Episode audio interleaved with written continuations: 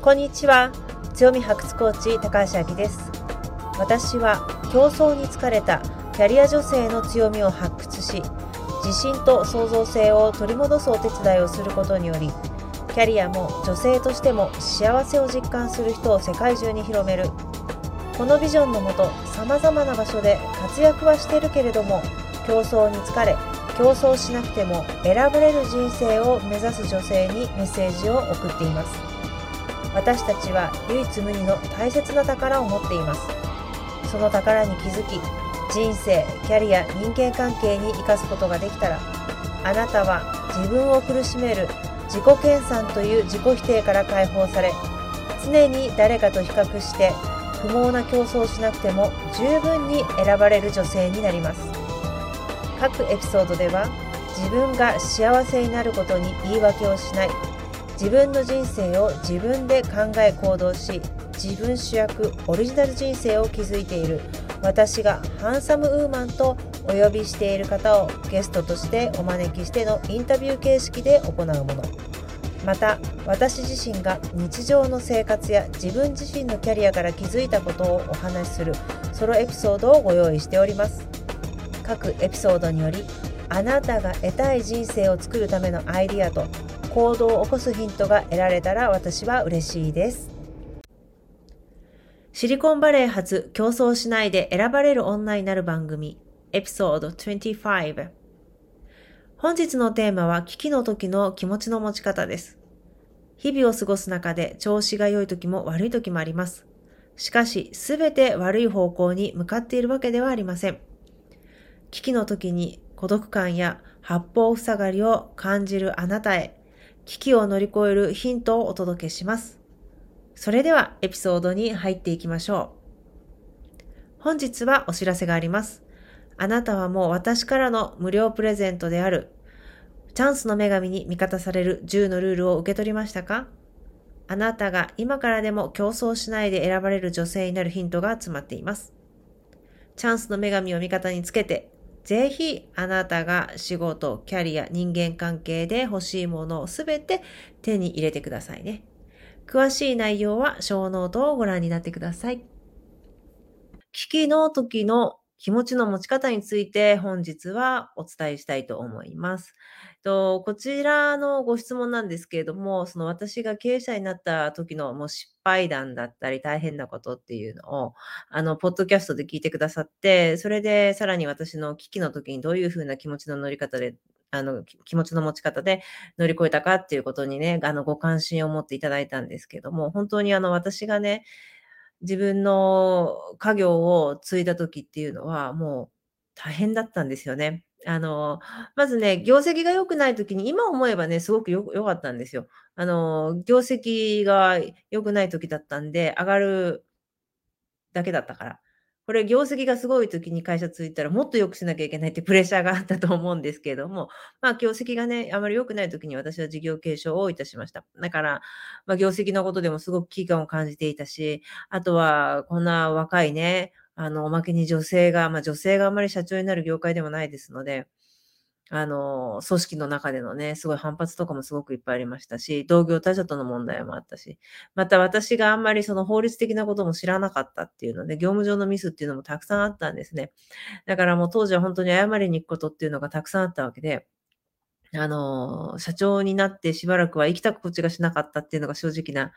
今思えばね、正直な意見です。で、まあ、それは仕事だけじゃないんですよね。プライベートもあるわけなんです。私の場合は社長になってから数年後に結婚したんですけれども、あの、ね、結婚生活はうまくいかなかったんで、すぐ破綻にもなったし、またアメリカに留学するっていう風になった時、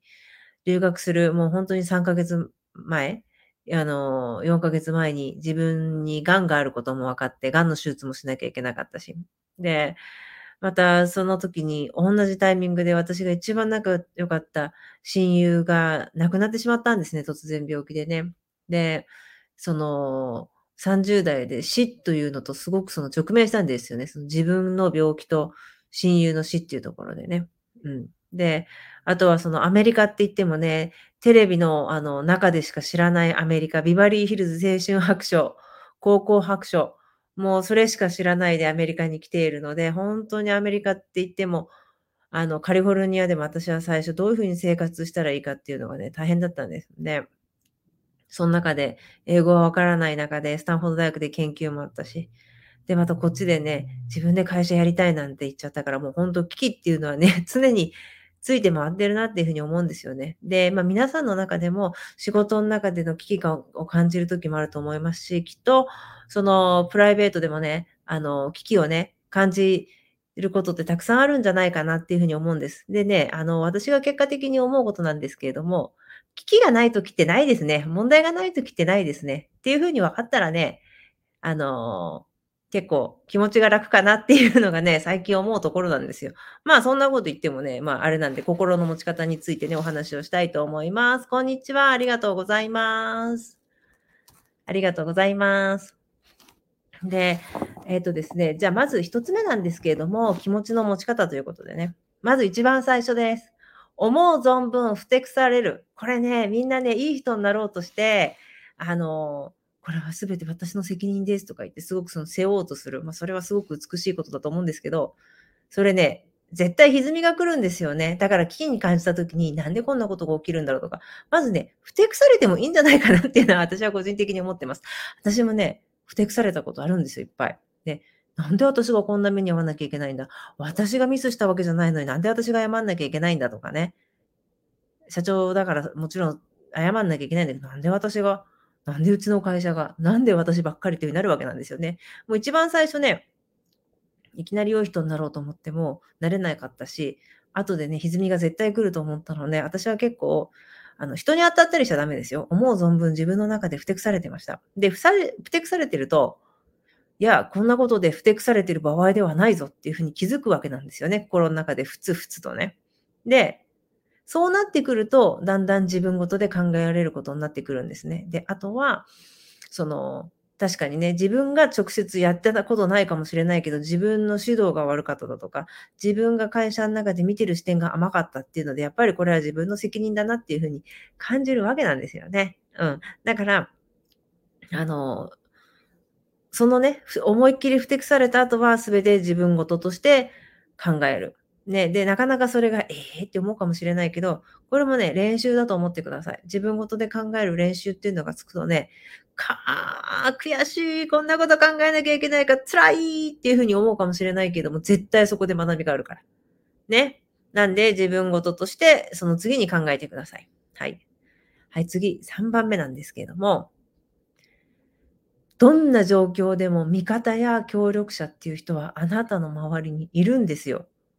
本当にいる。で、私が今まで、あんなことがあったな、こんなことがあったなって、このご質問いただいて考えたんですよね。で、その時に全部自分で解決はしてないんですよ。必ず社員の中から、社員さんの中から協力者だったり、その味方の人が出てくるわけなんですよね。ね、だからね、そういう時にね、なんで私ばっかりとか、こんなに辛いのは、でも、悲劇のね、世界で一番の悲劇のヒロインになりたくなるんですけれども、絶対にね、味方とか協力者はいるっていうことだけ思い出してください。ただね、あの、見つかってないだけ、その瞬間に。必ず出てくるから安心してください。ね。で、出てきたらもう思いっきり、その立場が自分よりね、あの、低いとか、若いだとか、キャリアがないとかも関係なく、もう思いっきりね、尋ねてください。私もね、社長になってからいろんなことあったけれども、本当にわかんないこととか、新入社員の人から教えてもらったこと、新入社員さんに助けてもらったことっていうのもたくさんあるんですよね。なので、その、必ずね、味方はいる、協力者はいる、もう立場とかそういうの関係ないね、経験だとかね、うん、そういう人たちを巻き込んで解決できるっていうふうに思ってください。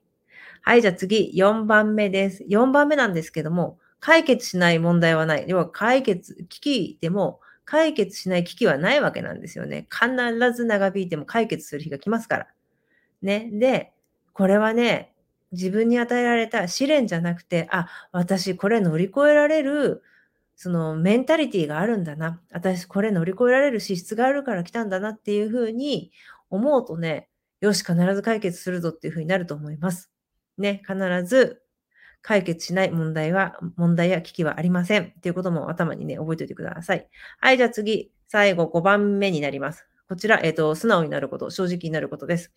でね、こういう危機の時ってね、どうしてもね、自分のことをね、悪く思われたくないとか、自分のミスだと思われたくない、我が社のミスだと思われたくないとかでね、人間でね、ごまかしたくなるってね、心理がね、働く。でもね、ごまかしたり嘘ついた後、それがね、バレた時っていうのはすっごい問題に発展しますから、もうね、最初にもうごまかさないで人に対して、もう正直になっちゃうこと。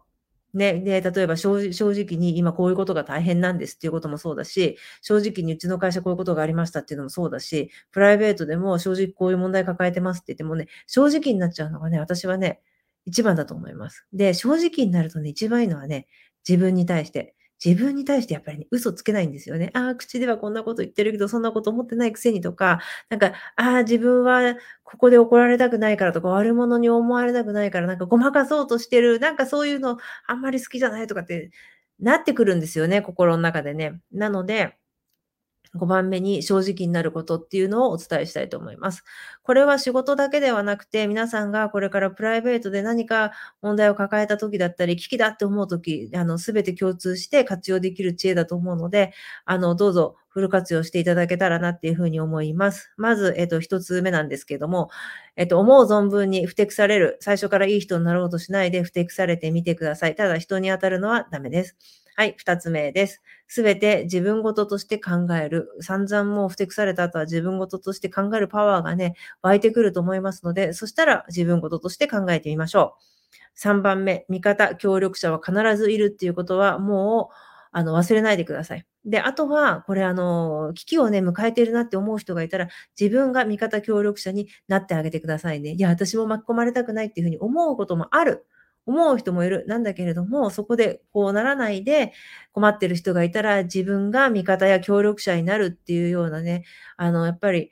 強さだったり、真の強さを持った女性でいてほしいなっていうふうに私は思います。はい。じゃあ次なんですけれども、4番目ね、解決しない問題、危機はない。ね、長引いても必ず解決しますので、ご安心ください。ゆったりと構えて言いましょう。で、最後5番目です。正直になることです。人にも自分にも正直になりましょう。ごまかそうと思っても絶対にそれはバレます。バレた時っていうのが一番大変です。で、おまけに自分には絶対に嘘はつけません。うん。で、なので、自分にも人にも素直になる、正直になるっていうこと、この5つをお伝えしたいと思います。で、私はですね、あの、最近ね、特にあの、このグループの方には、そのエグゼクティブだったり、その経営者の視点っていうのでお話をしております。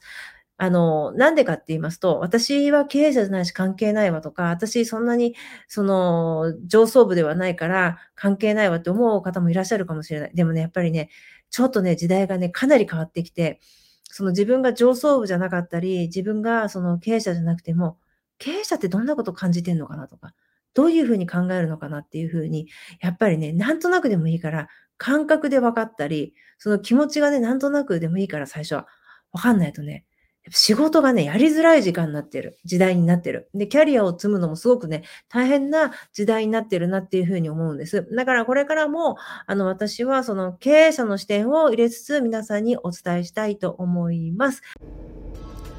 本日も最後までお聴きくださりありがとうございました。本日のエピソードがあなたの人生、キャリア、人間関係のヒントとなれば嬉しいです。あなたの心の本音がもう競争に疲れた、競争しないで選ばれる人生を送りたいと訴えかけるのならば、あなたの本当の強みを発掘する30日間ブートキャンプ、 Hello New Me 自分の取説プログラム自分主役オリジナル人生を加速させる個別セッションに参加しませんか？ご興味のある方は E メールまたは Instagram AKI156343 をフォローしてメッセージをくださいね。メールマガジンに登録してくださった方には競争しないで選ばれるチャンスの女神に味方される10のルールについての動画をプレゼントをしております。この機会にぜひ受け取ってくださいね。競争しないで選ばれる女性を世界中に広めたいのでこのポッドキャストを聞いてよかったらあなたの大切な方にシェアしてくださいね。それでは次回のエピソードでお会いしましょう。